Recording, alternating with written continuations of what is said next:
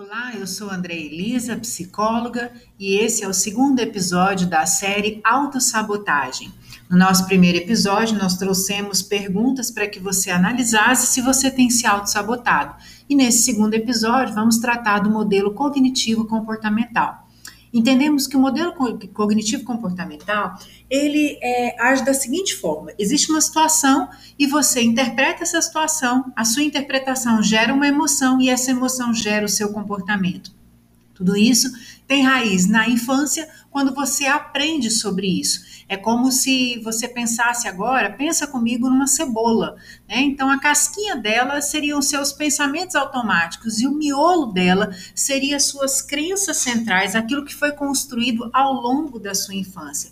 Então, de acordo com aquilo que te fizeram acreditar que você é ou que você não é capaz, você foi construindo comportamentos e através da observação também, porque o nosso repertório comportamental depende muito daquilo que nos ensinaram e daquilo que fizeram para nós como exemplo. Então, qual é a origem da autossabotagem? A autossabotagem ela começa lá na infância e ela também pode se perpetuar até a fase adulta ou ser instalada na fase adulta, quando você confirma uma crença que você já tinha. Né? Então, eu vou dar um exemplo para você entender melhor. Suponhamos que a sua autossabotagem é, por exemplo, falar em público. E por quê? Porque um dia você foi fazer uma apresentação de trabalho e as pessoas riram de você. Você faz uma generalização de que todas as vezes que você for à frente falar qualquer assunto, as pessoas rirão de você.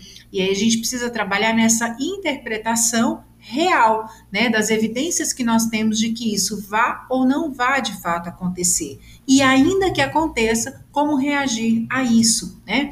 É, qual é o custo da autossabotagem? A autossabotagem traz para nós é, ansiedade, medo, nós ficamos apreensivos e também frustrados, né? Ficamos com raiva, muitas vezes desapontados e depois gera ainda mais o que? Tristeza, culpa. E aí qual é o ciclo da, da autossabotagem, né? Primeiro vem o medo, nós não queremos fazer. Esse medo gera uma ansiedade, que gera uma angústia. Aí muitas vezes você perde oportunidades porque você ficou com medo. Depois que você perde a oportunidade, vem a culpa e aí Pior ainda, vem a raiva, você fica com raiva até das pessoas que alcançam aquilo que você gostaria de alcançar, porque você perdeu a oportunidade que outra pessoa agarrou com unhas e dentes e foi.